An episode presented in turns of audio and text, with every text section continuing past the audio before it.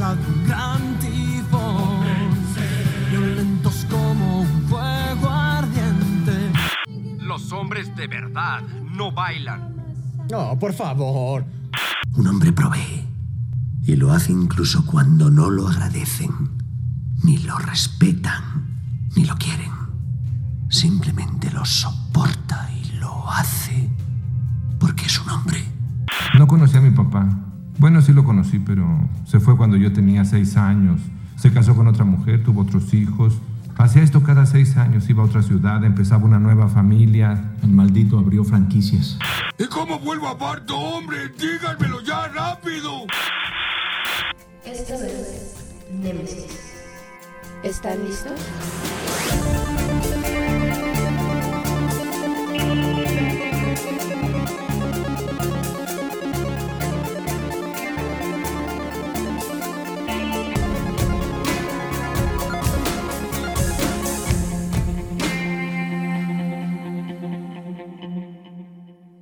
Hola, pues te escuchas, bienvenidos a Nemesis. El día de hoy vamos a empezar con un tema de dos partes sobre las masculinidades.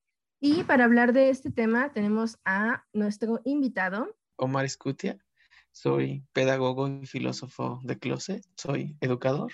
Y tenemos también a Danae, a la que ya conocen, y si no saben quién es, pues vayan a los capítulos anteriores para que la escuchen y pues la conozcan, que también es pedagoga y una muy buena amiga y colaboradora en muchas ocasiones de este podcast.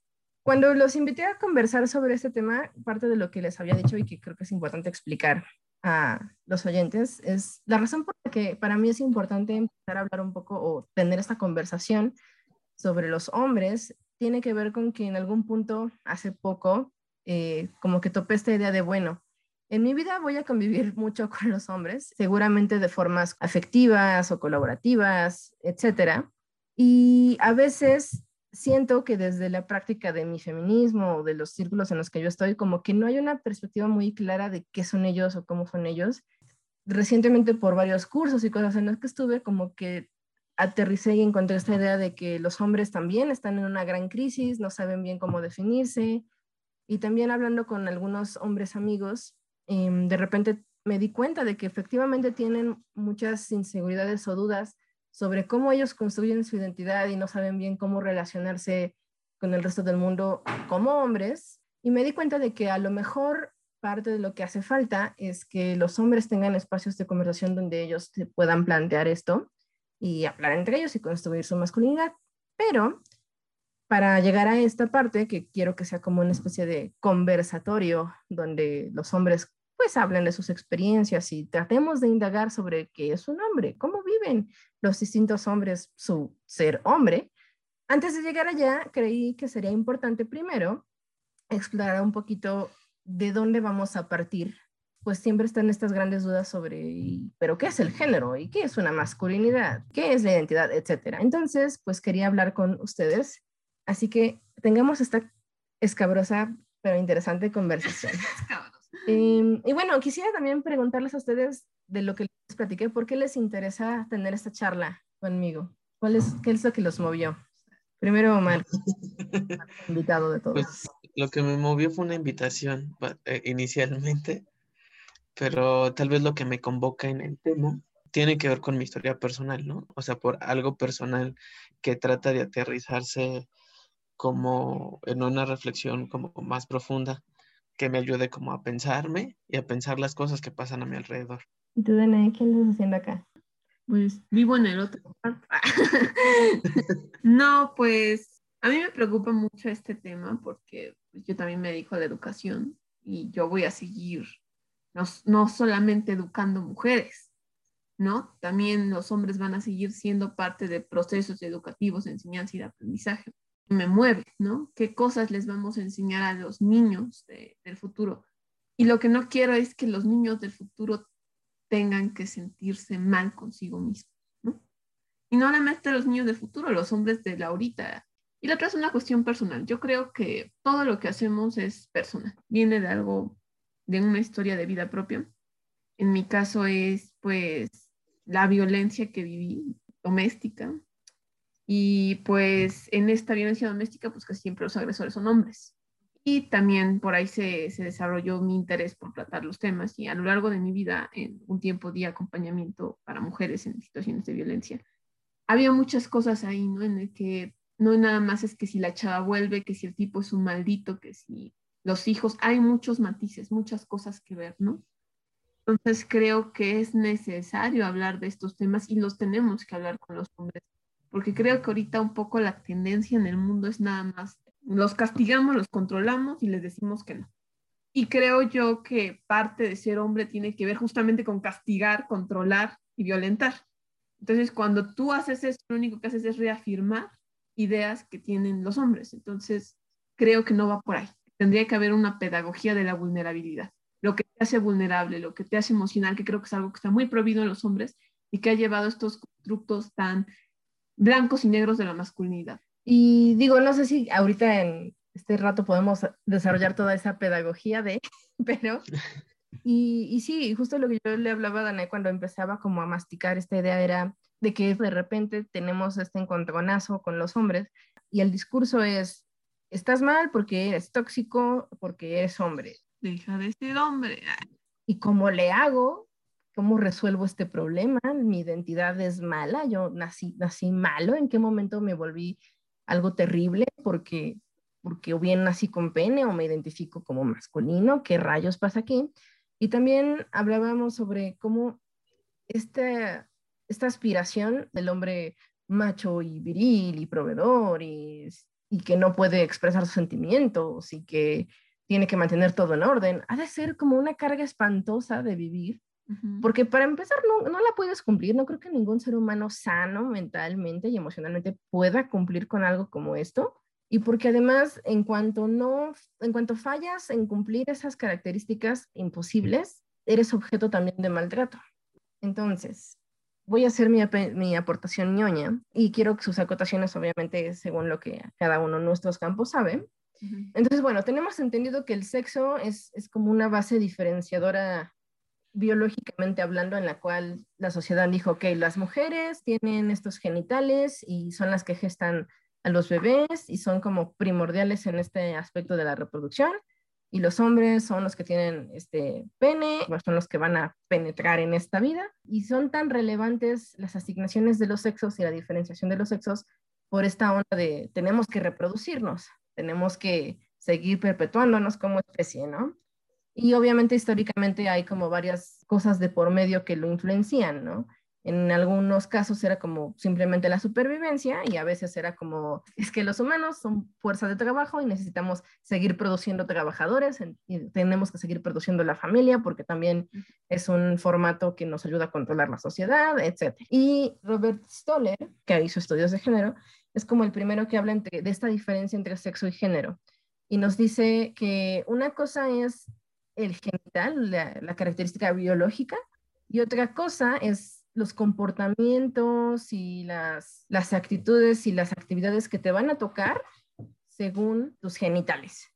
Vemos al bebé, vemos que tiene un pene y de inmediato es como de, oh, este fuerte y varonil muchacho que sostendrá a su familia. Lo levantamos en la roca del rey y vemos, ah, vemos, vemos a, a la vemos que tiene vagina y decimos, oh, bueno, esta le va a tocar limpiar la cocina y cuidar a los hermanos y tener más hijos. Y posiblemente nunca le traigo honor a su familia.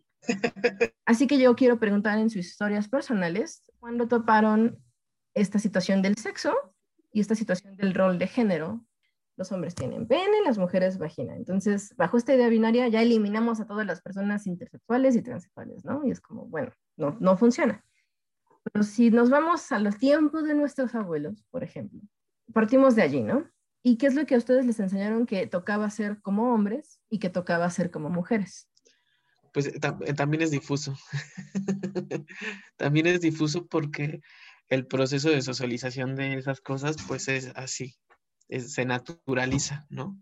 O sea, cuando me doy cuenta yo, pues supongo que fue primero con mi hermana, cuando entró al, bachillerato y trajo, tomó estos discursos feministas y demás.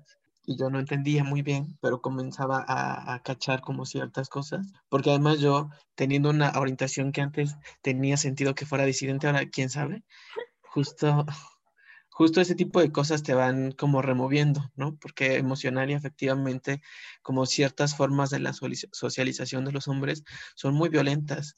Entonces, si tú tienes un deseo que choca con esa socialización, evidentemente cuando escuchas esas cosas, como la que traía mi hermana, pues te comienza a hacer ruido algo y comienzas a pensar qué está pasando aquí, ¿no?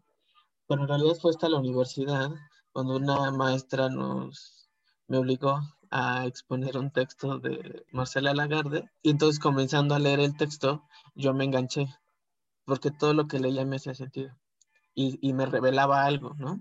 Entonces, en realidad, aunque yo tenía esas intuiciones a partir como, como de mi propia experiencia vital, tenía como cierta conciencia de que podría transitar en el género, pero no sabía cómo porque había cosas que no terminaban de cuadrar, ¿no? Yo, por ejemplo, debo admitir con mucho dolor que era de esos chicos homosexuales que decían, bueno, sí, soy homosexual, pero no tengo que ser de tal manera, ¿no? Esas formas de manifestarse no están bien. Fue hasta leer a Lagarde que entonces comencé a ser mucho más abierto a ese respecto. Fue leer ese texto y las cosas que escuchaba con mi hermana. Además, mis hermanos fueron los primeros que me dijeron, está bien, ¿no? Y esto lo digo porque en realidad en nuestra sociedad el, ser hombre homosexual es, es un punto, digamos, de quiebre que te permite como ir identificando que lo que te han dicho que es ser hombre o mujer no, no lo es. No sé si es identidad, pero esa posición limítrofe en el espectro de la masculinidad te permite como observar ciertas cosas. Pues yo en mi caso quería ser una papaya. pues mira, yo creo que en el caso de las mujeres siempre es más duro cuando socializas el género porque eres la parte perdedora ya de entrada, ¿no? O sea, cuando hacía esa broma de nunca le traerás honor a tu familia, pues es verdad, ¿no? La primera vez que me di cuenta que quería, que era mujer es cuando me di cuenta que no quería ser mujer. Y eso es porque las mujeres en mi entorno ya eran tratadas de una manera muy fea. Siempre eran tontas, nunca tenían nada interesante que decir, lo único que podían hacer estar haciendo era estar en la cocina, había como esta, pues estos roles domésticos muy mexicanos y que creemos que están bien. Yo luego veía que, que mi abuelo y mi tío se podían quedar platicando con los otros mientras mis tías y mi abuela se iban a pelear por quién lavaba los trastes. Y era una cuestión casi, casi de honor, así como de la que lava más trastes es más chida, más abnegada y ha hecho más cosas por su familia. Y cuando yo empecé a crecer era así como de, ah, una niña está sentada sin lavar trastes. ¿Qué esperas? Voy a lavar trastes y me daba mucho miedo ser mujer y creo que también eh, mucho tiempo no quise serlo porque tengo un hermano. Eh, la cercanía con ese hermano me, me pidió, más bien me, me, obligó a como a sexuarme un poco, entonces pude alargar mi proceso de no ser mujer. Hasta que entré a la secundaria y en la secundaria lo que me hizo ser mujer es que me estaban saliendo boobies. Entonces, creo que los estereotipos más fuertes que yo tuve, uno es que las mujeres deben de estar en su casa. La mujer más fuerte que yo conocí en mi vida, o sea, con mucha presencia, era mi abuela y mi abuela nunca salía de la casa. Toda su forma de ser era en la domesticidad, en la cocina, y era, ¿no? El otro estereotipo que tengo es el de mi madre, y el de mi madre era de la mujer que todo mundo, pues, pasa por encima, ¿no? A mi mamá todo el mundo la callaba, la callaba su papá, la callaba su esposo, mi papá. En cambio, yo siempre veía que los hombres tenían razón, los hombres tenían muchas cosas que yo no podía hacer, por ejemplo, cuando yo empecé a crecer y me separaron de mi hermano, empecé a lavar, empecé a ayudar en mi casa y a mi hermano se le permitió todavía más tiempo ser niño. A mi hermano se le permitió escoger cosas y yo no entendía por qué hasta que me di cuenta que era porque era hombre. Entonces había cosas que me decían, es que él sí puede y tú no. No si de repente era para protegerme. A mí me gustaba mucho estar en la calle, era una niña muy de, de echar desmadre en la calle. Hasta que empecé a crecer me dijeron, no, porque si tú estás allá afuera te van a pasar cosas. Y entre más fui creciendo, empezaron a existir más limitaciones lo de las faldas, maldita sea, lo de las faldas. Las maneras de sentarme para que no se me vieran, que se me vieran los calzones, que enseñara la pierna, agacharme de maneras muy extrañas. ¿Por qué no son no falda, no? No, porque esa falda te hace saber que tú eres la niña. Ok, vamos a tratar de hacer sumario de estas cosas, de estas características eh, digamos que tradicionales, ya realmente yéndose un poquito hacia el obsoleto en cuanto al rol de género. Entonces tenemos que los roles dictaminan nuestros comportamientos, nuestras características emocionales, psicológicas, y también incluso van a determinar nuestras formas de vestir.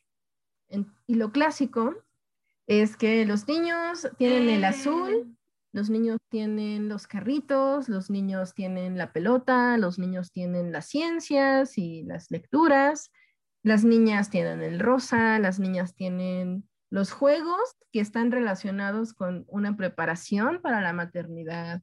Las niñas tienen que usar las faldas y los vestidos. Los niños, por ejemplo, no, no deben llorar, deben de hacer las cosas de una forma característicamente masculina que sabrá Dios. Ajá, porque cuando eres chiquito o chiquita o chiquite, te dicen, es que corres como niña. Entonces resulta que hay una forma correcta de correr.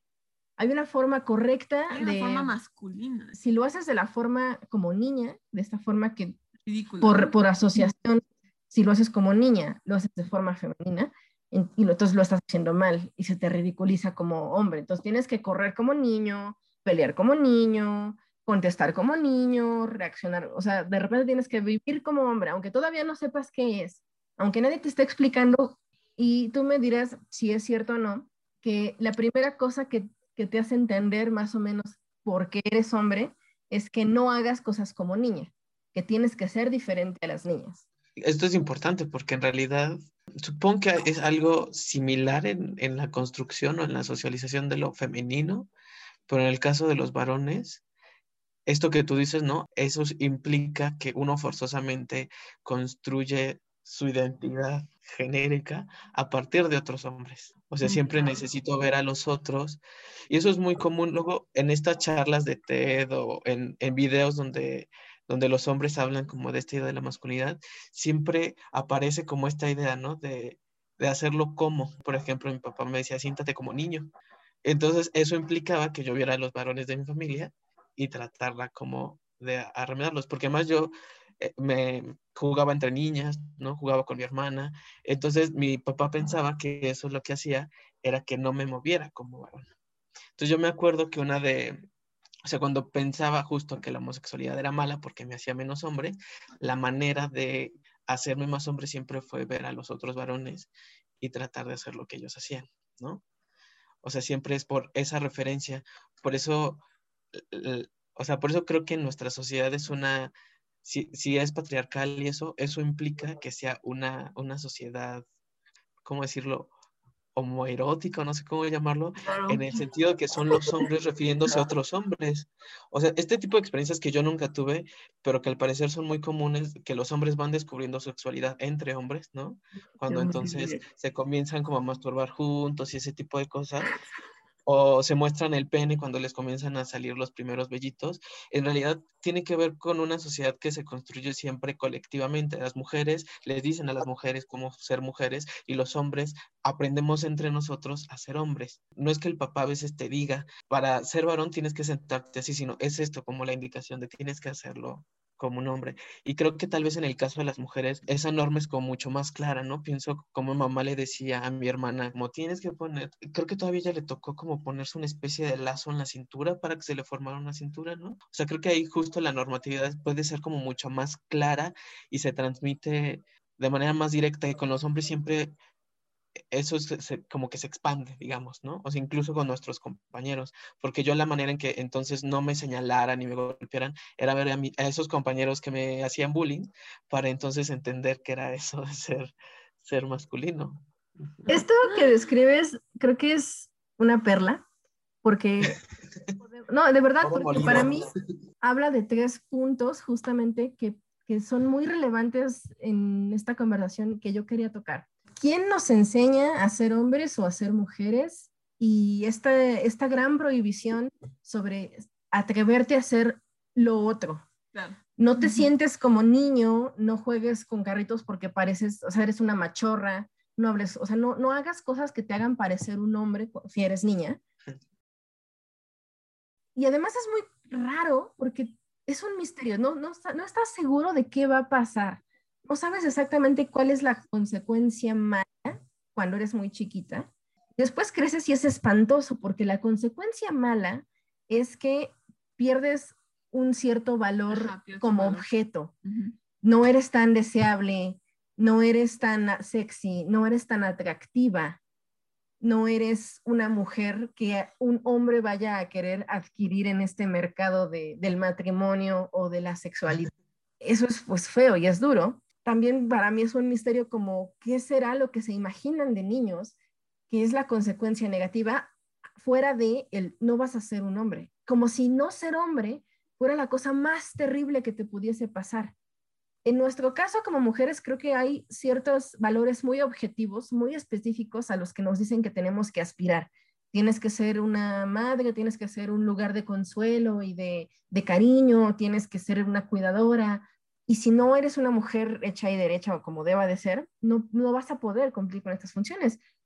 Y como hombre me pregunto, ¿cuáles son estas funciones que de chiquito o de más adolescente vas viendo? Y aquí hay algo bien curioso que mencionas que también por eso es muy valioso, que tú dices, es que a mí no, tal vez no me estaban como indicando propiamente o claramente qué tenía que hacer, así que yo observaba a otros y lo que dices es, es creo que justo el punto. Me mencionas, es que yo observaba pues, a los que me buleaban y decía, bueno, supongo que ellos son los que sí son hombres o como debería de ser, pues voy a verlos. Algo que es súper común, supongo que en cómo nos socializan a casi todos los seres humanos, pero creo que en particular a los hombres, es que se les socializa y se les enseña a ser hombres a raíz de qué? De la violencia, de no de decirte cómo si debes de ser, sino de maltratarte cuando no eres lo que deberías de ser. Es como bien raro como de repente estos agresores se convierten en sus ídolos. Hay una cosa en la que quiero señalar mucho sobre estas, esta onda de formarse a raíz de ser violento, porque entonces algo que está muy en boga es hablar sobre la masculinidad tóxica. Y a veces entonces parece que si los hombres son de este modo en el cual no, deben de expresar sentimientos y deben de ser muy machos y muy fuertes y abusar a todos y abusarse entre ellos, eh, por eso es que es tan, tan fuerte este concepto. Y además hay una cosa que, de la que también quiero tu opinión, que creo que en esta, en esta socialización de los hombres, de yo aprendí a ser hombre porque me maltrataron, también creo que lo que muchos hombres aprenden es que ser hombre es tener el poder, el poder para maltratar a otros o para decidir quién debe de ser maltratado. Ah, ah, nada más dejo de decir antes de eso, es que me recuerda a Volver al Futuro. Cuando el doc le dice como este excesivo uso de la palabra tóxico, dice que hay algo en el aire o porque toda la gente dice que, es, tóxico. Que todo es muy pesado, ¿no? Que todo es muy pesado. la gravedad. Sí, hay una relación muy, o sea que en, estos estudios sobre la masculinidad y demás, se estudia que eh, em, se piensa, digamos, que es la relación entre el hombre y la violencia. Pero el, género en su forma de socializarse es per se violento. Pero es cierto, o sea, por, ejemplo, Rita Segato dice como los las primeras víctimas del patriarcado son los hombres. Y tiene que ver con esa ambigüedad en realidad. Y que no, no sé si tanto Sí, tal vez el poder, no el poseer el poder, sino la capacidad de ejercer el poder. E, es la demostración de la potencia, ¿no? Y puede ser en esos actos muy concretos, o sea, como de violencia física, ¿no? Del primo, un hombre aprende a ser hombre porque ve que los otros espectacularizan su capacidad de ejercer la potencia, ahí digamos de manera violenta, pero la potencia en otros espacios también se reproduce, o sea, el poder como, por ejemplo, el poder sexual, el poder político, el poder académico o intelectual más bien. Creo que esta demostración de la potencia, más que poseer el poder, tiene que ver con mostrar la capacidad de ejercer el poder sobre otros cuerpos. Y esos otros cuerpos pueden ser femeninos o masculinos incluso.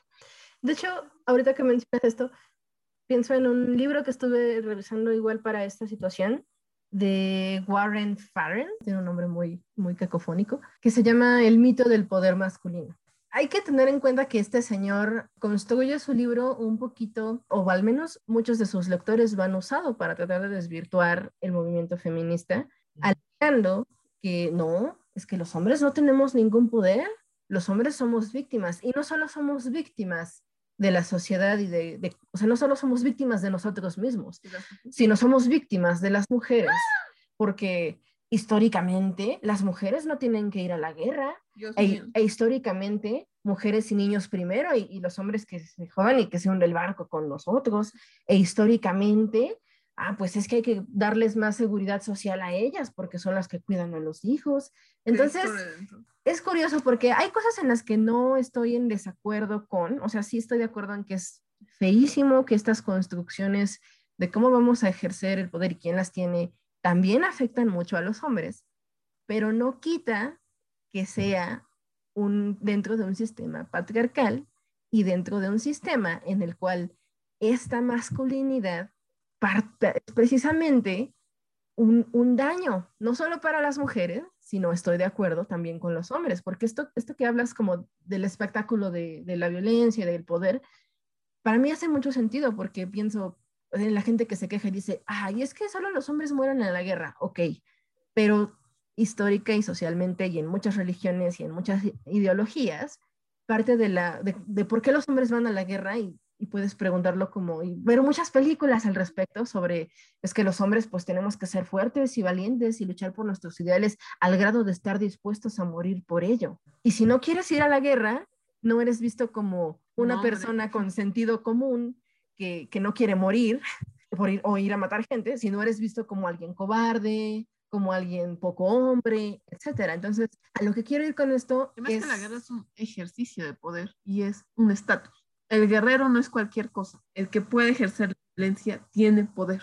Las mujeres no pueden, por eso no van a la guerra, porque no tienen cómo ejercer el poder.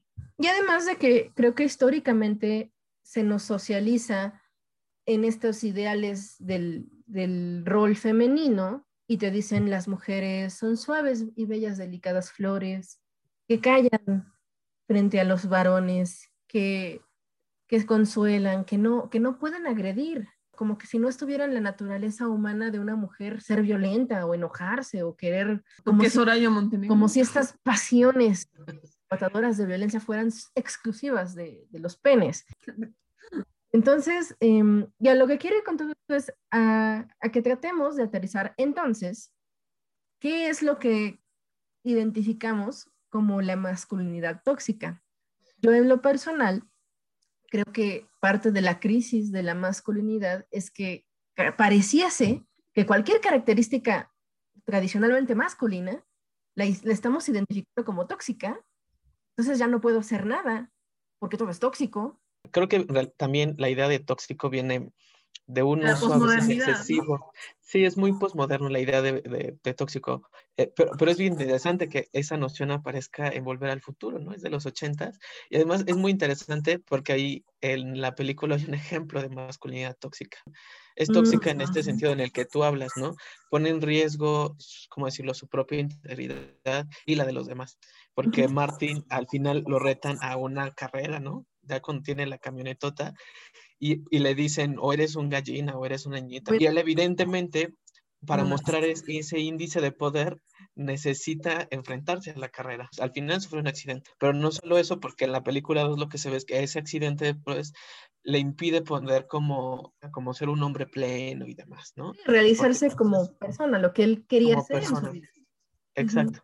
E, eso es muy interesante porque creo que lo tóxico en realidad tiene que ver con una serie de acciones de ejercicios, de prácticas que se asumen como roles de lo masculino y que son roles o prácticas que en principio vulneran la integridad del, del, individuo que se asume como hombre, pero también de las personas con las que convive. Porque si entonces él, por ejemplo, tiene la idea de que tiene que doblegar a su mujer, e, e, esa idea evidentemente pone en riesgo a su mujer y al, si tiene hijos, por ejemplo, pues también a los hijos. El ejemplo de la violencia de género y de la violencia intrafamiliar es claro.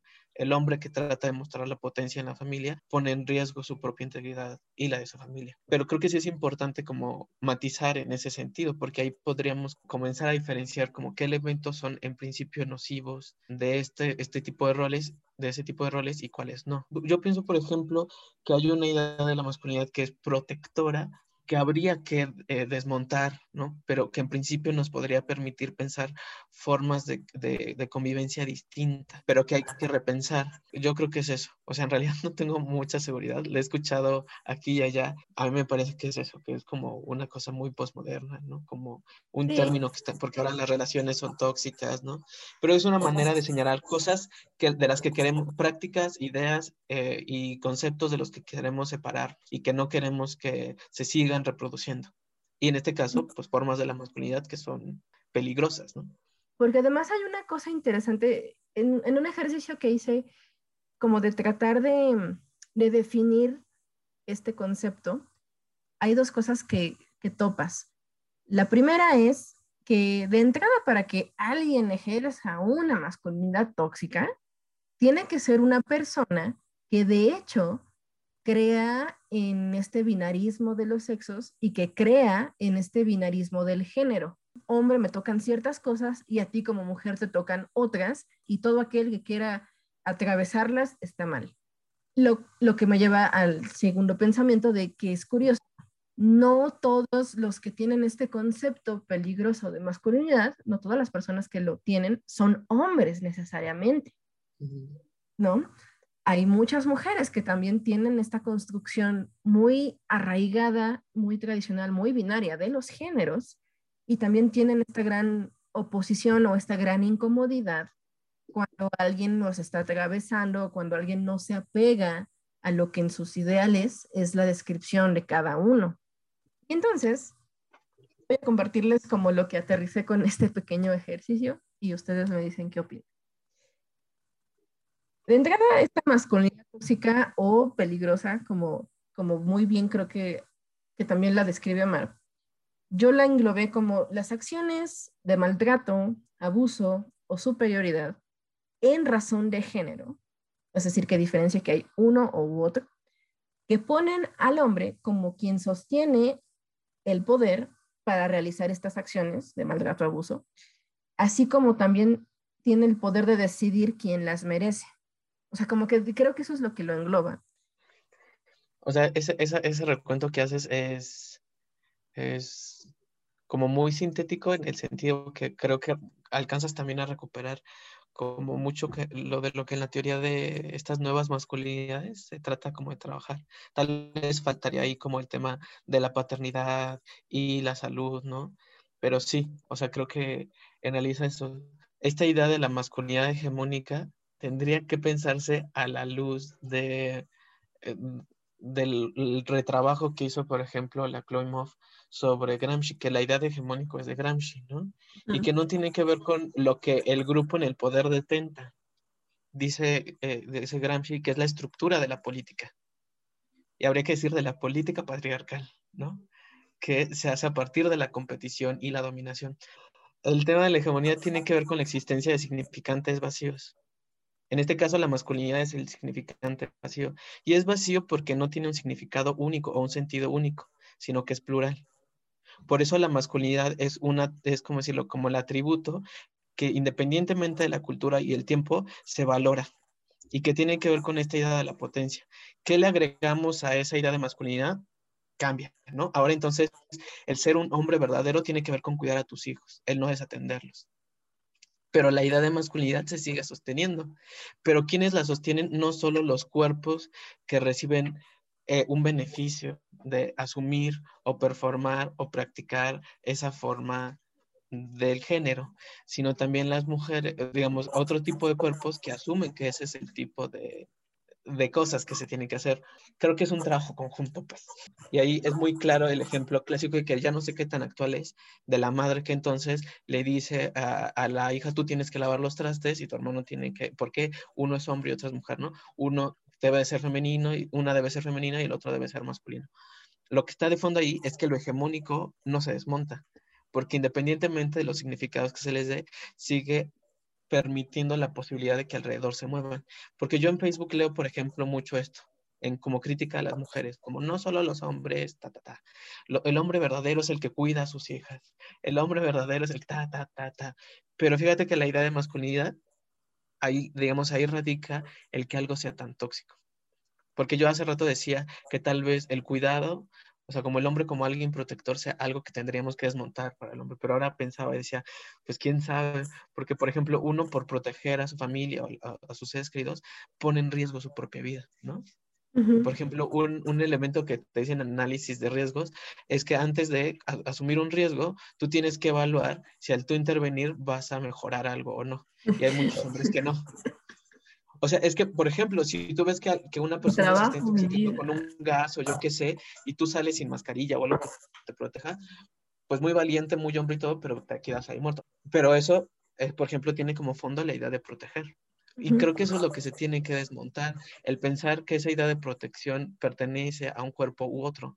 O sea, yo creo que por eso las posiciones más radicales dentro del feminismo abogan por acabar más que con pensar la idea de nueva masculinidad, más bien pensar la idea de algo que no tenga género o desaparecer con la masculinidad.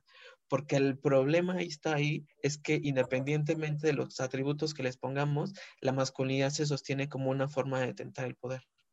Es que justamente lo que también iba a agregar, o sea, el punto es que es parte de una estructura y de una forma de concebir el poder, es un sistema, es una visión del mundo. Entonces, por ejemplo, las feministas más radicales hablan de la abolición del género. No debe de haber género, fin, porque es la idea base, que no exista ni el masculino ni el femenino.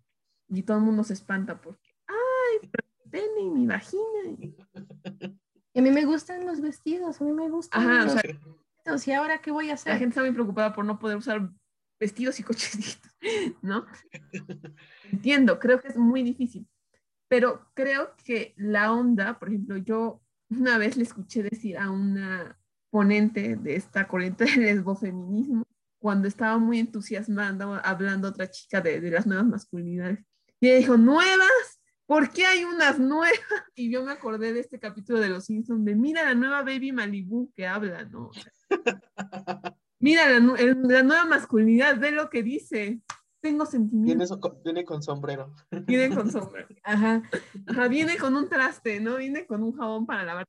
Y la crítica que se le hace al, al concepto tanto de masculinidad tóxica como de nuevas masculinidades es que es de alguna manera neoconservador, porque lo que busca es reestructurar la masculinidad. Solamente estás cambiando el orden de los factores y le quitas ciertos valores. Es otra nueva Baby Malibu, pero con sombrero. Ahí el punto sería hablar por qué ¿por qué necesitamos hablar de una nueva masculinidad? Cuando los hombres no se han preguntado por qué la masculinidad, ¿no? También me recordó esta escena de los Avengers de cuando está matando a Gamora, de ¿quién es Gamora? ¿Cuál Gamora? Y alguien dice, ¿por qué Gamora? ¿No? Entonces es lo mismo, ¿no? De ¿cuál masculinidad? ¿Qué masculinidad? ¿Por qué la masculinidad? El feminismo surge a partir de pensar la mujer en la mujer. Las nuevas masculinidades surgieron de pensar que las mujeres estaban pensando en que ya no querían ser mujeres. Entonces, faltando el punto en que se vea la estructura de por qué hay un concepto de masculinidad. Más. Sí, yo solo para matizar así algo Sí. y para regresar a tu pregunta, coincido plenamente y tal vez eso que nos dice Dana lo que nos permite ver es que existe una pluralidad de vivencias de lo que implica ser masculino. Creo que por eso la idea de hegemónico nos ayuda a pensar como en muchos sentidos que asume la masculinidad. Y hay, hay estos sentidos como mucho más, ahora sí, este, como peligrosos o, o tóxicos, que tienen que ver con lo que algunos han llamado como hipermasculinidad o, este, ahora no recuerdo cómo lo llama Jim Franco, que creo que es más ilustrativo, que justo habla de una forma de la masculinidad que sintiendo en riesgo su propia posibilidad de ejercer el poder y la potencia, y mostrar la potencia, entonces tienen necesariamente que ejercer una violencia sin límites frente a los otros cuerpos. Pero como tú decías también hace rato, hay formas como más concretas, más cotidianas, en donde vemos que la masculinidad también pone en riesgo. Hay, hay muchos estudios donde muestran justo cómo los hombres mueren más jóvenes porque no tienen una cultura del cuidado. Del cáncer, ¿no? Como es que hay más hombres muriendo de, de próstata. Estoy de acuerdo, Claro. pero no puedes ir a dejar que otro hombre te toque tus genitales. Ujú. Pero señor, que se va a morir de cáncer si no lo revisan. Y es peligrosísimo. Por eso es tóxica, yo creo, o, o es una masculinidad como o sea, al principio la masculinidad pone en peligro a los hombres eh, y entonces pues eso, no se van al doctor, no se cuidan, no dejan que, bueno, ahora ya los exámenes de próstata son distintos, pero entonces no dejan que les metan el dedo en el ano y ese tipo de cosas, ¿no? Los hombres mueren en la guerra porque entonces creen que ellos son los que tienen que ir a la guerra, ¿no? Y además hay un dato muy interesante y es que los hombres que tienen VIH suelen a veces vivir más años que los hombres sin VIH porque ellos constantemente están yendo al médico, hacen ejercicios, cuidan su salud, se preocupan por... Y, los hombres, digamos, que no tenemos VIH, entonces, pues eso no nos preocupa. Y creo que lo que está de fondo es que a veces nos da miedo. Eso es lo que nos da miedo, mostrarnos que somos seres seres como vulnerables. Eso, eso, e, eso, da mucho miedo. Y creo que eso conecta con esta otra noción que también está muy de moda, que es justo pensar la masculinidad como frágil. Esta onda de la masculinidad frágil yo tengo esta idea muy masticada y ya tengo como tal vez muy formada mi idea de por qué es frágil, que además yo, yo abogo porque no es solo que la masculinidad sea frágil, sino que las identidades las construimos en cosas súper frágiles y por eso valemos gorro cada vez que alguien nos tira a nuestros ídolos o cada vez que nos dicen fíjate que estás mal y te diré por qué, y, se nos va el mundo al piso porque nuestras identidades son tan frágiles. Eh, perdón, ¿me quería decir algo? No, nada más para agregar algo, justamente pensando en esto, lo tóxico. Justamente creo que tiene que ver también con que un mundo que se ha ido haciendo cada vez más artificial, que tiene cada vez más procesos químicos, también crea personalidades artificiales. Entonces, esto tóxico es esto que te intoxica porque es artificial, porque no es orgánico. Entonces, esta masculinidad de lobo estepario, el llanero solitario, incluso estas nuevas formas de masculinidad que también son muy tóxicas, por ejemplo, el Joker, los antihéroes, el sad boy, ¿no? Tienen que ver justo con esta artificialidad, esta no orgánica. Y tiene que ver también mucho que ver con la crisis de los hombres ahorita, porque no pueden acceder a eso porque ya no es orgánico, es como un accesorio más.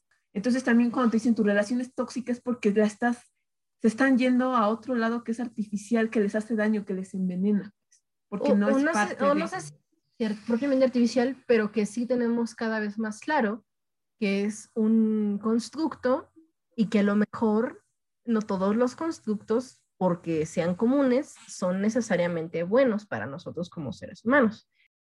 Quiero rescatar eh, algo de lo que hablaba Omar, porque aparte de lo que mencionas en cómo, pues sí, los hombres no se cuidan, no, no se revisan, no, etcétera, em, tiene que ver un poco con lo que hablaba sobre este libro de mito del poder masculino, que lo que dice es entonces que los hombres, porque son hombres, pueden ser explotados.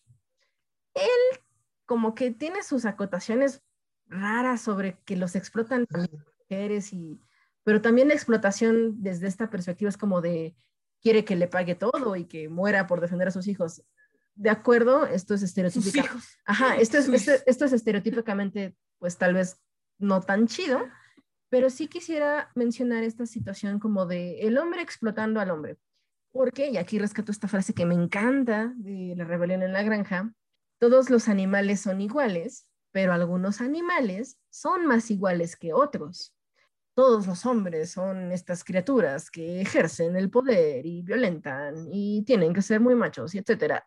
Vale, supongamos que sí. Pero entonces hay muchos otros factores que atraviesan cómo discriminan, cómo los hombres discriminan a otros hombres y que a veces no tienen que ver con solamente no, no cumplir con esta masculinidad medio tradicional o idealizada, sino que también tienen que ver con de qué clase social eres, cuál es tu raza, eh, cuál es tu origen geográfico, a qué te dedicas, si estudiaste o no estudiaste, una carrera universitaria, etcétera.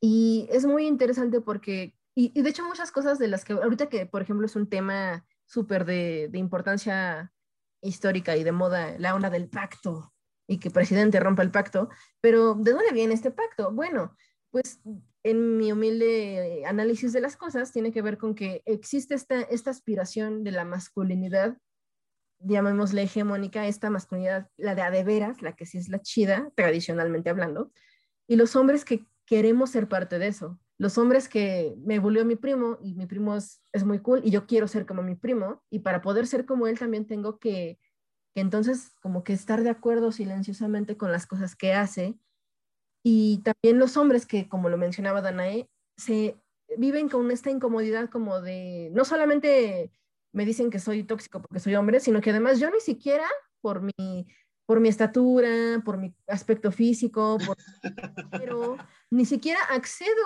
a esos supuestos privilegios del hombre, porque hay hombres más privilegiados. Todos los hombres nos tratamos en- igual entre hombres, pero en cuanto a un hombre que no es tal vez heterosexual o que no es un hombre mamadísimo o que no es un hombre hipersexual o etcétera, entra al grupo, es como de wow, wow, wow, este no es como nosotros, este es otra clase de hombre.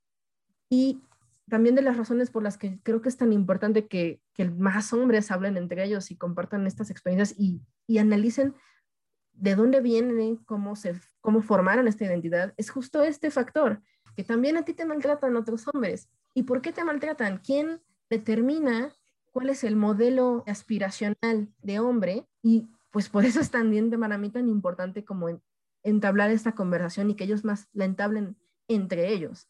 Afecta no solamente tu identidad de género, sino que la forma en la que está construido el mundo está muy rota. Alguien tiene el poder, alguien decide qué es lo chido, qué es lo que sí está bien.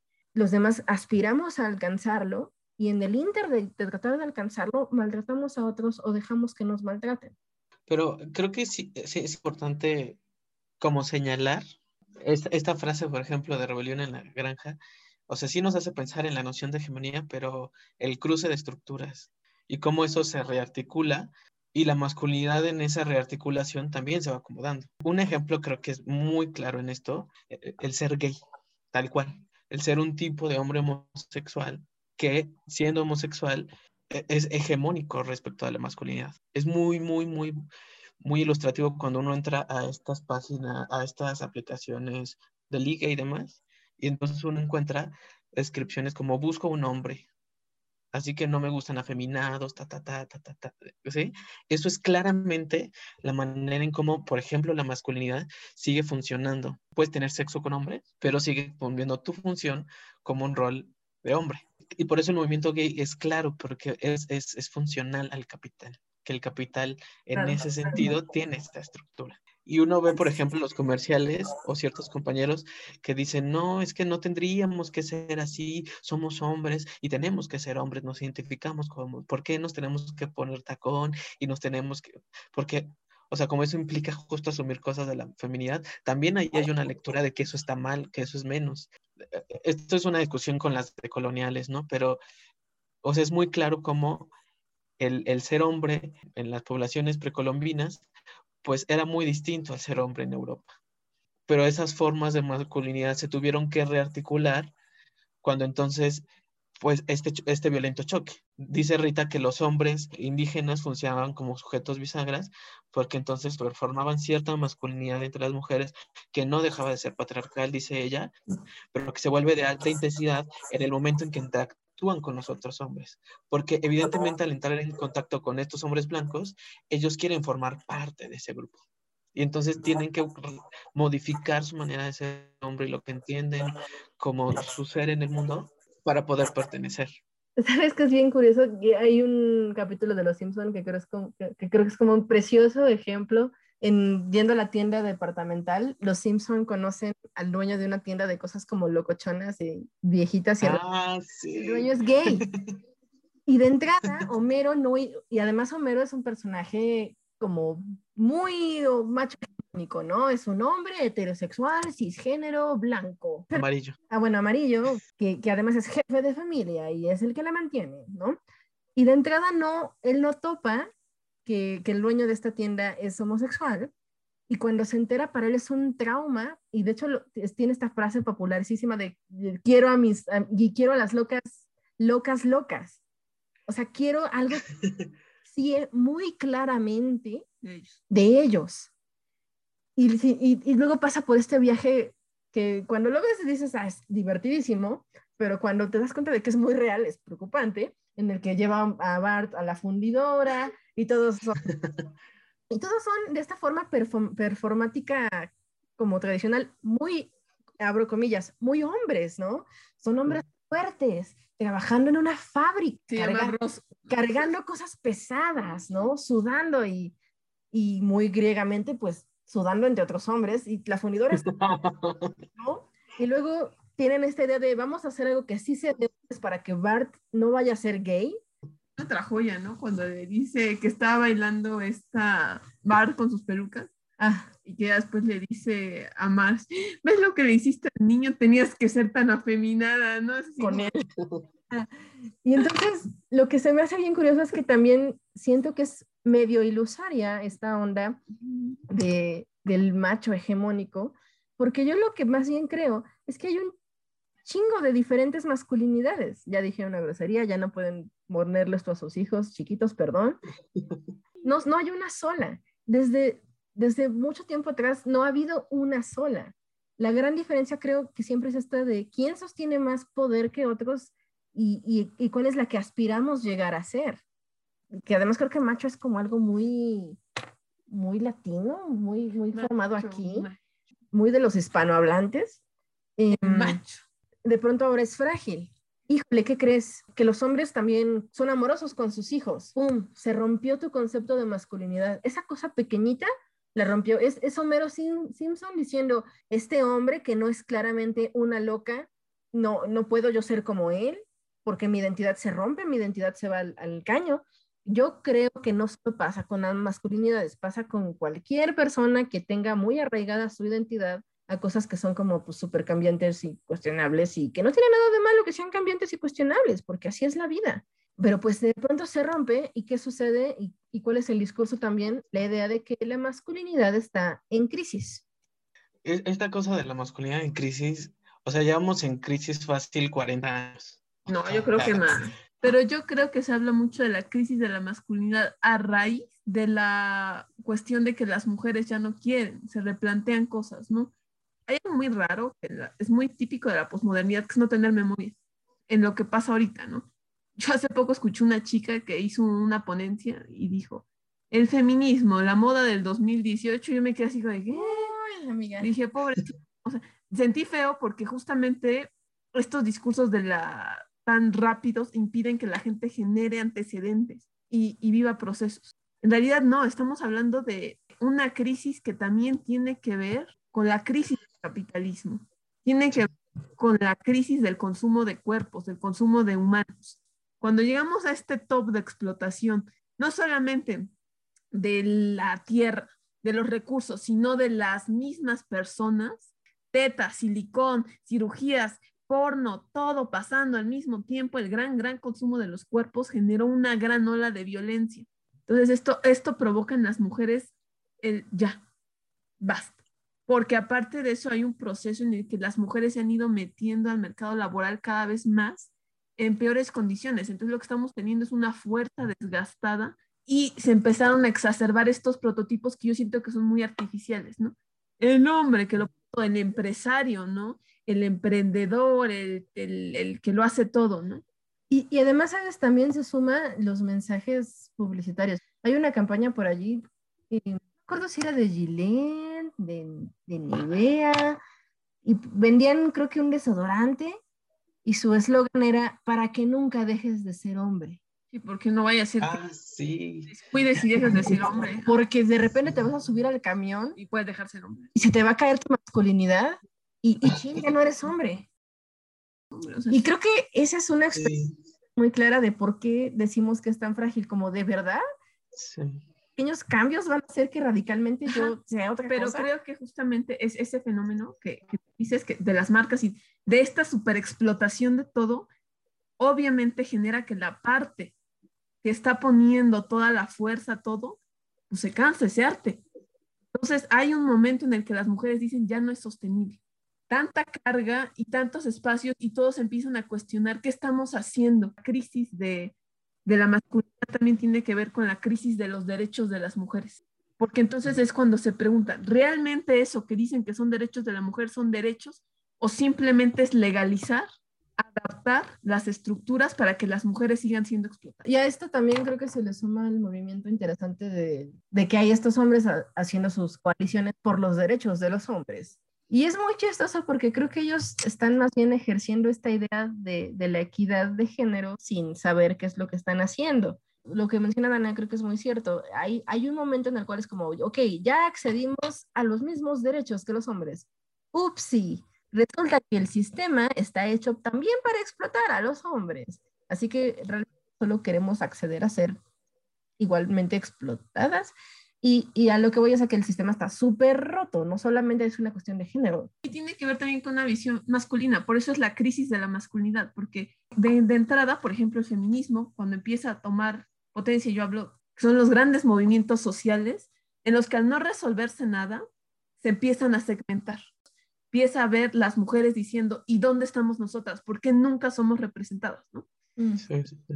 Tiene que ver con, con que el parámetro sigue siendo el hombre el feminismo lo que dice es los derechos están hechos para la figura, las necesidades del hombre.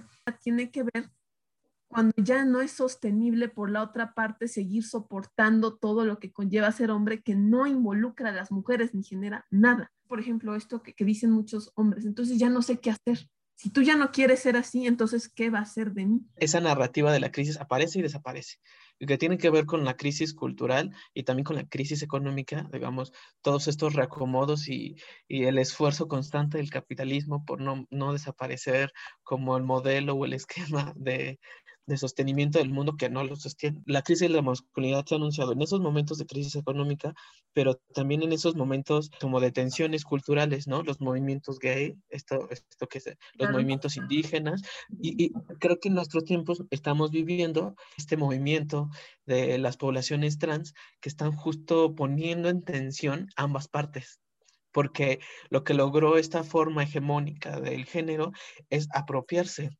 esas expresiones o identidades de género aparentemente disidentes.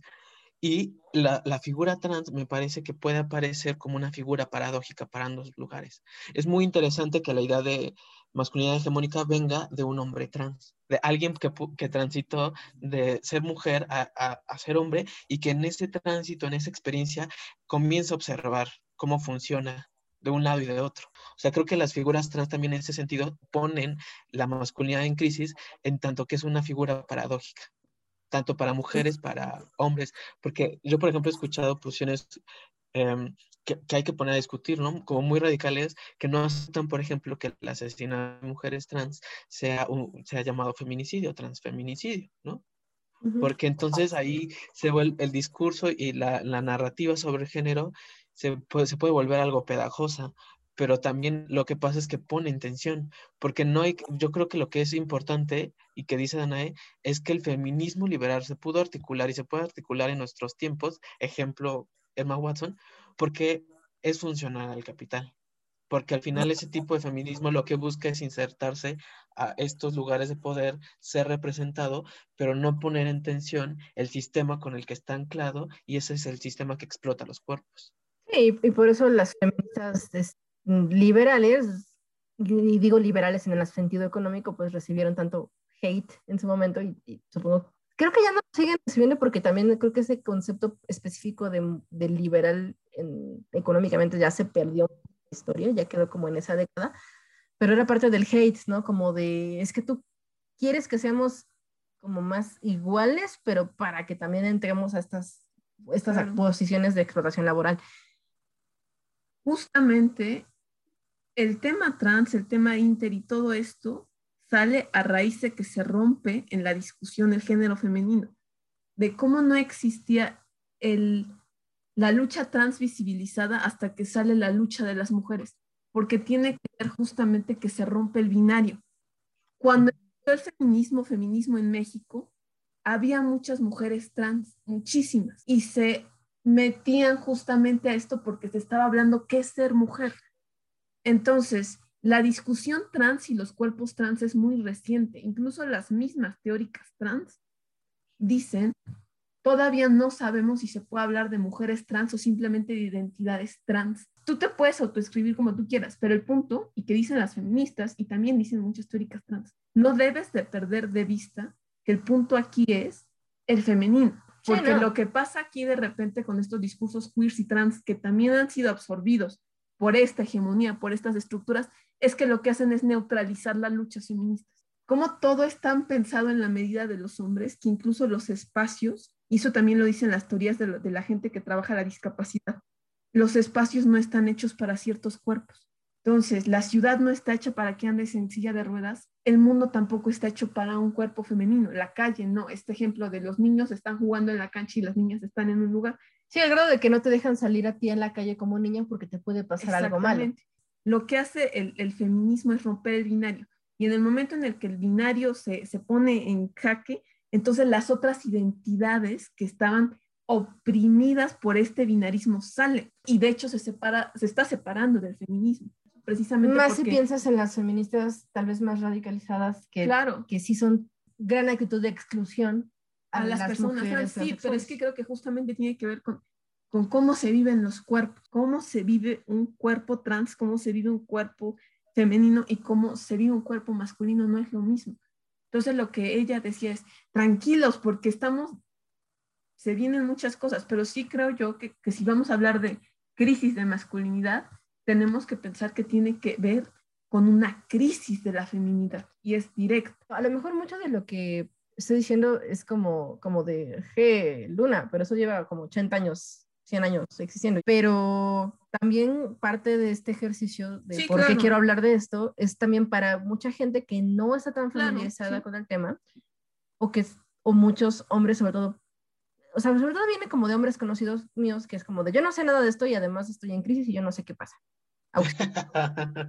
digamos que parte de lo que mencionas y mencionan, para mí fue uno de estos factores que yo identifiqué como en este ejercicio de por qué la masculinidad, como la conocemos, o porque por lo menos mis amigos hombres están en crisis. Y justo uno de esos factores es que si, si usualmente nuestra identidad de género la creamos por diferenciación, por yo soy hombre porque no soy mujer, o yo soy mujer porque no soy hombre, de pronto las estructuras de identidad que estamos viviendo y experimentando ya no son así. Entonces tienes mujeres que cuando nacieron, nacieron con estos genitales más tradicionalmente masculinos y se les asignó hombres y después dijeron, no, ¿sabes qué? Yo no me identifico como hombre, yo soy mujer.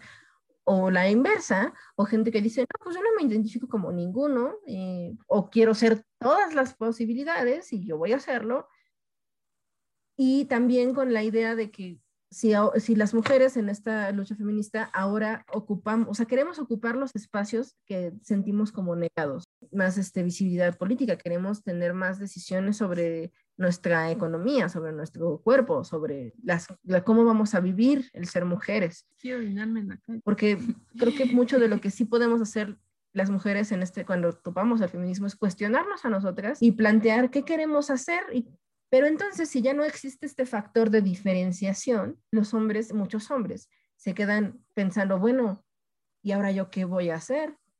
Porque si yo se supone que tengo que ser el CEO de la empresa, o el que da los madrazos, o el que tiene este cuerpo musculoso, si ahora las mujeres y ahora las personas trans también lo son, ya no es exclusivo para mí. Ahora, ¿qué, qué, cuáles son las características que me van a definir? Y por otro lado, que también los roles de género tradicionales, pues ya se están quedando bien obsoletos. Justo lo que mencionaba Omar, ¿no? Y esta idea rara de que si había un hombre alfa y había un hombre beta, ahora hay un hombre sigma. Y por supuesto entonces que, que hay esta crisis como de, ¿ahora qué se supone que hago? Porque muchas feministas me dicen, eres tóxico, deja de ser tóxico, pero no me, nadie me explica cómo. Y las cosas que a mí de- desde chiquito me enseñaron que me definían como hombre, resulta que ya no son exclusivas de mí. Sí, estoy de acuerdo en que el capitalismo también, también está en crisis, lleva también años en crisis. Pero aunque logremos abolir el capitalismo y vivir la utopía socialista o comunista o anarquista o la que sea, aunque ya no haya capitalismo, seguramente vamos a seguir teniendo identidades de género, orientaciones sexuales e identidades sexuales. Entonces, aunque ya no haya una explotación capitalista, va a seguir habiendo este discurso de género y tú vas a saber como hombre sin saber cómo definirte o qué eres o qué tienes que ser, Ay, no sé, ahora siento que vas ya muy rápido. ¿verdad? Este, pues no sé. Pues, eh, en realidad yo creo que eso tiene que ver con la naturaleza misma de la masculinidad y la feminidad, lo tengo que decir, que son, son identidades vacuas que se van moviendo. O sea, el tema es que esas identidades se montan en, en, un, en una estructura que o es patriarcal o es un sistema género, ¿no? Que como diría Gail Rubin, entonces ahí se aplica una masculinidad cultural este, dominante. La cosa es que la estructura de género como aquella estructura que tiende a atribuir roles a partir como del sexo, en muchas de sus estructuras la dominación está en el centro. La dominación o la subyugación de ciertos cuerpos frente a otros. Ahí está el tema. Eso me parece evidente porque si, hay que, si entendemos a la masculinidad como una figura, habría que asumir también, eh, ¿cómo decirlo?, esos cuerpos de mujeres que son masculinos.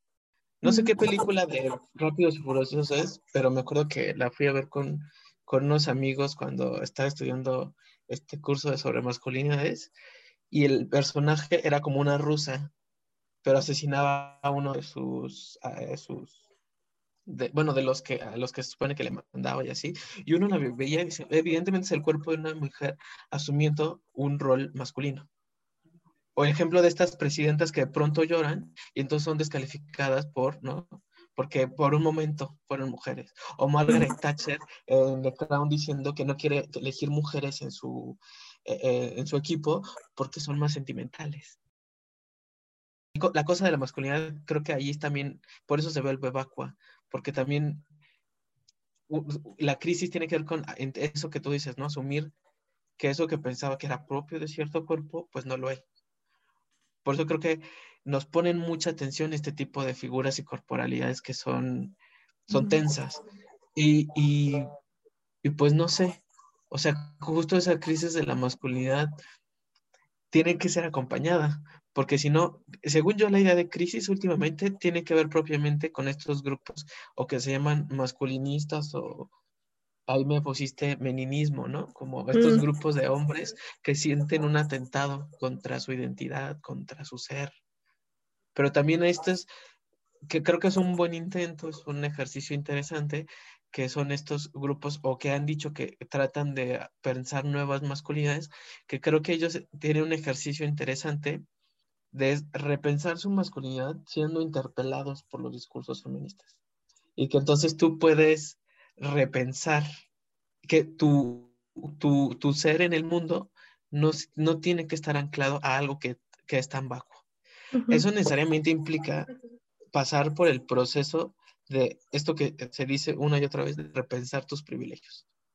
O sea, creo que cuando un hombre siente en crisis o tiene la oportunidad de decir, malditas mujeres, nos están robando todo, o tiene la oportunidad de repensar, de dejarse interpelar por ese discurso y decir, a ver, ¿qué está pasando? ¿Por qué se está diciendo eso? Entonces uno, por ejemplo, puede escuchar y decir, bueno, es cierto, yo nunca estando en la secundaria me preocupé por mi ropa. Y en ese sentido uno comienza a dar cuenta como del tipo de privilegios que en su historia ha tenido. Creo que es eso, o sea, como asumir esa crisis para acusar a las mujeres o asumir esa crisis para repensarse, no sé. Mientras existan cuerpos, va a haber formas de construir la identidad. O sea, que se acabe el capitalismo quiere decir que muere una manera de vivir un cuerpo, muere una ideología que hay sobre un cuerpo, va a generarse otra. A lo mejor va a haber otra forma en la que se viva la genitalidad femenina y la gente. Por eso, a mí un, un, ejercicio muy interesante, que ya no me acuerdo cómo se llama ese señor, tiene un grupo de, de masculinidades justamente en Argentina. Hablaba, más que decir cómo es que nos han enseñado a ser hombres, hay que pensar cuáles son los símbolos que nos han narrado como cuerpos, ¿no?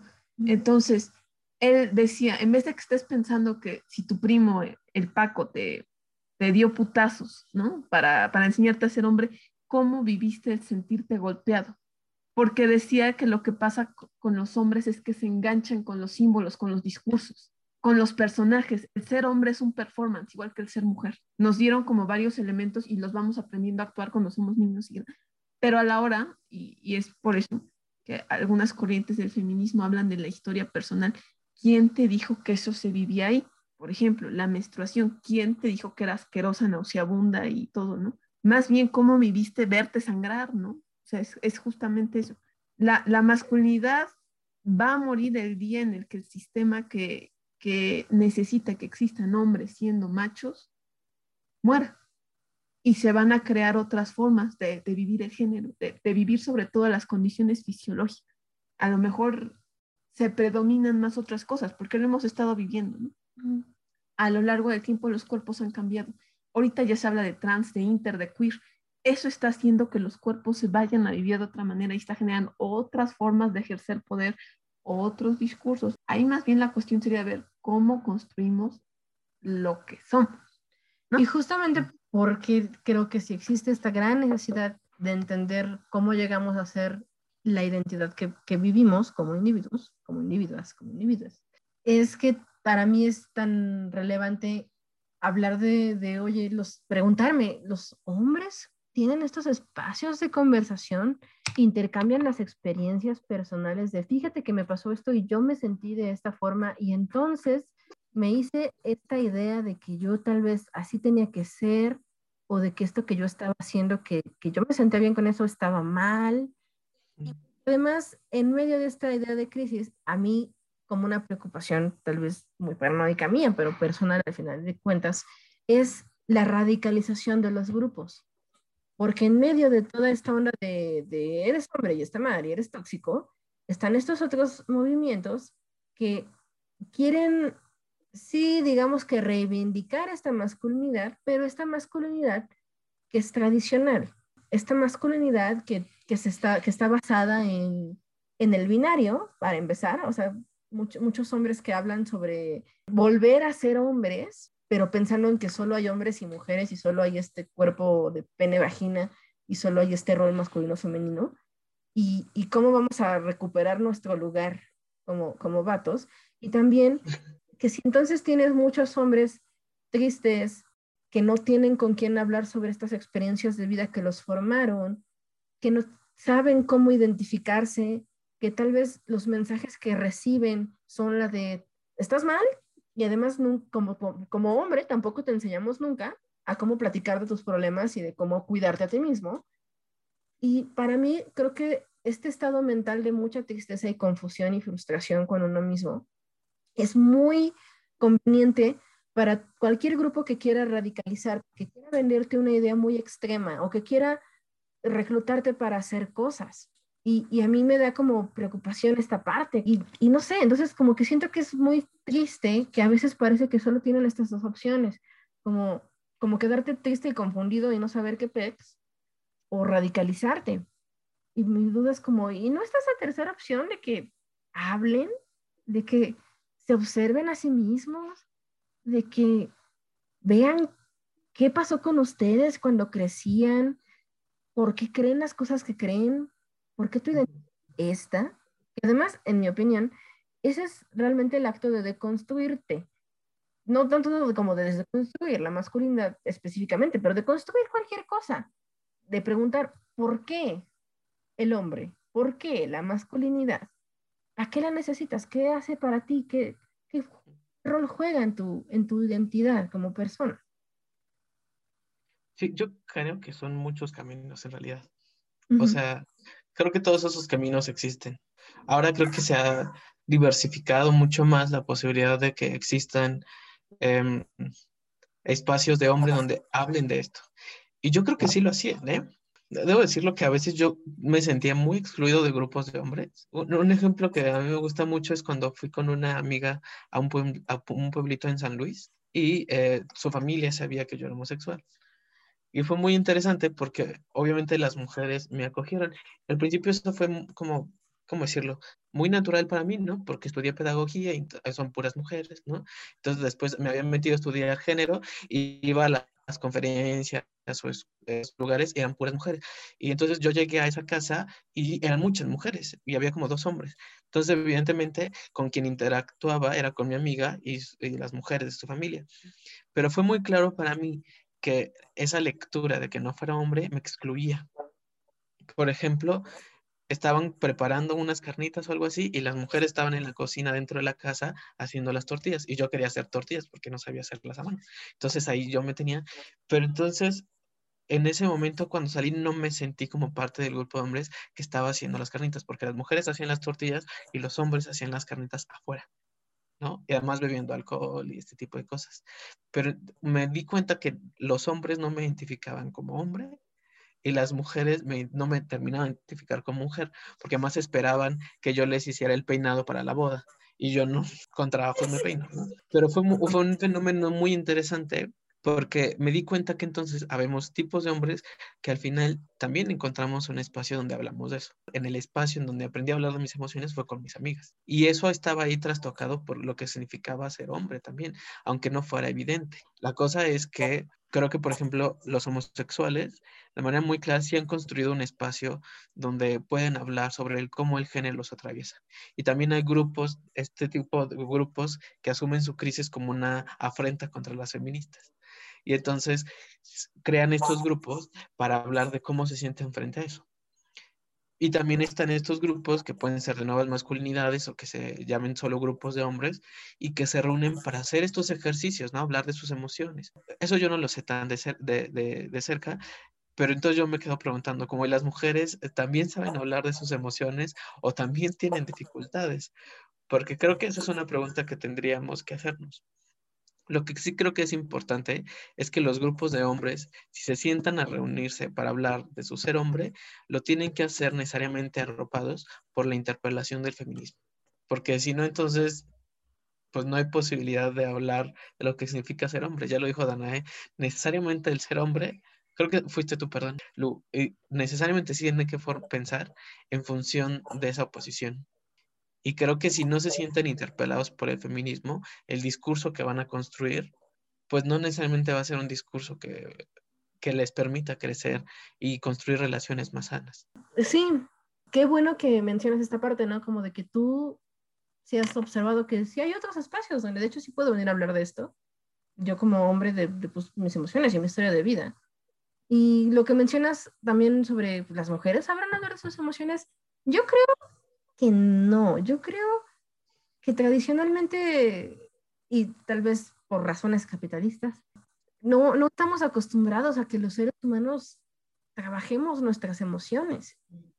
Pero sí creo, y tal vez por eso quiero señalar mucho esto que mencionas sobre, sobre cómo podrían cobijarse con el feminismo. Sí creo que muchas mujeres encontramos en el feminismo justamente este espacio en el cual por fin podemos observarnos a nosotras, hablar de nosotras, intercambiar experiencias e irnos entendiendo más. Y, yo como una persona que pues, pues interactúa con también los hombres y que em, tiene vínculos familiares, activos, amistosos, etcétera, con otros, y sobre todo hombres a los que a veces observo en esta situación de crisis, para mí también, como por eso es tan importante como hablar de esto y hacer esta invitación como de acérquense con la gente y hablen con la gente. Y, y cuestionense su identidad, pero no, no, no solamente desde tal vez estoy mal por esta identidad que tengo, sino cómo llegué a esta identidad, me funciona a mí como, como individuo, a mí me hace feliz, a mí de verdad esto es lo que, lo que me sirve, yo, lo que me gusta, lo que quiero, no, no también estoy sufriendo por esa identidad que me dieron de repente.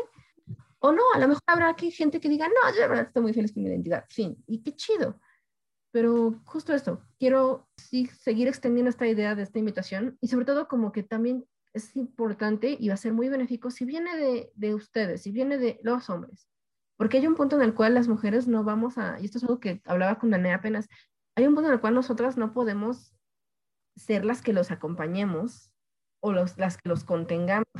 También creo que entre ellos ustedes tienen que generar estas redes de conversación y de apoyo. ¿Algo con lo que quieras tú cerrar, Danay?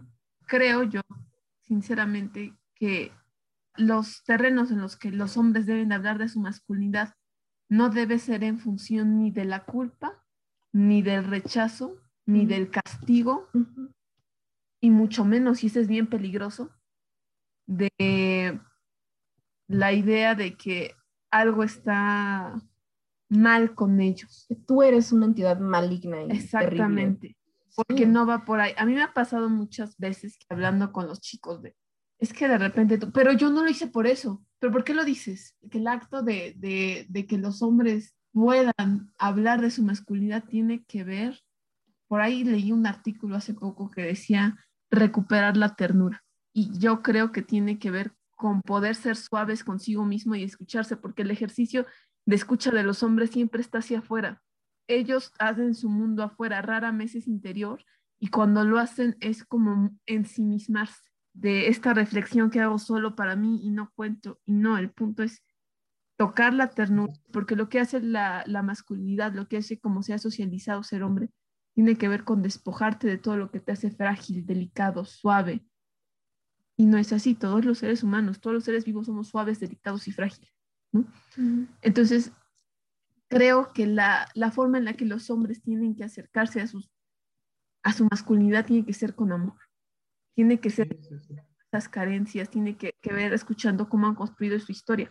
Yo le decía ayer a Luna del discurso de Rubén Albarrán, no habló de él, no habló de, de cómo ha sido su vida siendo hombre en la música, no habló de sus experiencias con otras mujeres en la música, lo que dijiste tú, ¿no? ¿Por qué escribí la ingrata? O sea, eso es lo que tienen que hacer los hombres, ir a su historia personal para que ver por qué vale la pena seguir sosteniendo esto, porque en el feminismo es lo que hacemos las mujeres.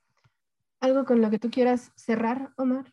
Son varios canales, ¿no? O sea, es, como la dimensión individual, la dimensión entre pares, pero también la dimensión del diálogo, ¿no? De poner, poder poner en común ese tipo de cosas, ¿no? Y, y que entonces nos demos cuenta que la masculinidad es, eh, eh, ha sido sobre, es, es, algo sobrevalor, que tendríamos que sobrevalorar, ¿no? O sea, que nos demos cuenta que le hemos dado mucha importancia a la que deberíamos y aprender a soltar. Y, y, y, ese soltar es, es desprenderte de esas cosas que te vuelven la vida más tensa, más complicada, porque es, es muy tenso, es muy tenso estar preocupándote por cómo caminas, por si tal o cual cosa, ¿no? Creo que tiene que ver con eso, como el dejarte de sentir perseguido por ese fantasma de la masculinidad, ¿no? Por eso policía que sientes que te va a a sancionar por no hacer lo que en principio deberías de hacer o ser. Y, me parece muy claro, como lo dice Danae, ¿no? O sea, volver como a, ese aspecto. Tal vez este momento que estamos viviendo como en el que la población mundial da cuenta de su vulnerabilidad, es el momento en que los hombres nos tenemos que dar cuenta que también somos vulnerables, e incluso más vulnerables, ¿no? Morimos más hombres que mueren mujeres frente a este virus, lo cual es súper paradójico y súper interesante desde otro campo, pero creo que es el, este puede ser un buen momento para que nos pensemos como seres humanos. Coincido contigo en el sentido que hay que buscar esos espacios de hombres en donde nos podamos sentir cobijados y hablar de otras maneras, sin la necesidad de estar mostrando ciertas cosas, pero creo que también necesitamos esos espacios de diálogo con, eh, con las mujeres, con las personas trans, en donde también podamos aprender de ellas y con ellas, que no es que nos solicitar, que nos digan, díganos cómo hacerlo. Si hemos aprendido a ser hombres por el ejemplo y el, el, el tomar como ejemplo a otros hombres, creo que entonces para desmontar esa idea tenemos que entender que no necesitamos esos ejemplos y que hay una diversidad de identidades y posibilidades que nos muestran que no tenemos que, que, ser así, ¿no? O sea, podemos ser únicos y especiales y en ese sentido nadie es especial, porque todos lo somos. y eso está bien, eso está muy bien. Y bueno, cerrando con eso, yo sé que tal vez para nosotros tres en esta conversación y tal vez para gente que nos escuche, quedan muchas dudas pendientes, hay muchas preguntas y hay muchas respuestas. Salgamos a, buscar respuestas a estas preguntas, hablemos con la gente y hombres, el autocuidado es muy importante. Ser hombres no los hace indignos ni inmerecedores de este amor tierno y comprensivo, pero también búsquenselo y dénselo a ustedes, por favor. Pues muchísimas gracias por estar aquí, por acompañarme en estos detalles extraños míos. Eh, lo siguiente que haremos, no sé si Omar vaya a estar presente o no en esta ocasión, habrá que ver cosas de logística. Justamente lo siguiente que, que quiero hacer, que sucederá, es un conversatorio entre hombres y ver qué averiguamos. Solo es un ejercicio, un ejercicio de exploración, un ejercicio de diálogo, un ejercicio de tratar de entender. Y creo que esos ejercicios son importantes en nuestra vida diaria, ¿no? Y pues muchísimas gracias. Con esto vamos a dar conclusión. Cualquier eh, referencia bibliográfica, contacto de redes que nos quieran brindar y etcétera, lo van a poder encontrar en la descripción del episodio. Yo soy Luna, esto es Némesis, hasta pronto. Oye, Bart, tal vez te digo esto por la contusión, pero sea cual sea el camino que elijas, yo estoy de acuerdo. Traduce. Cree que eres gay. ¿Cree que soy gay?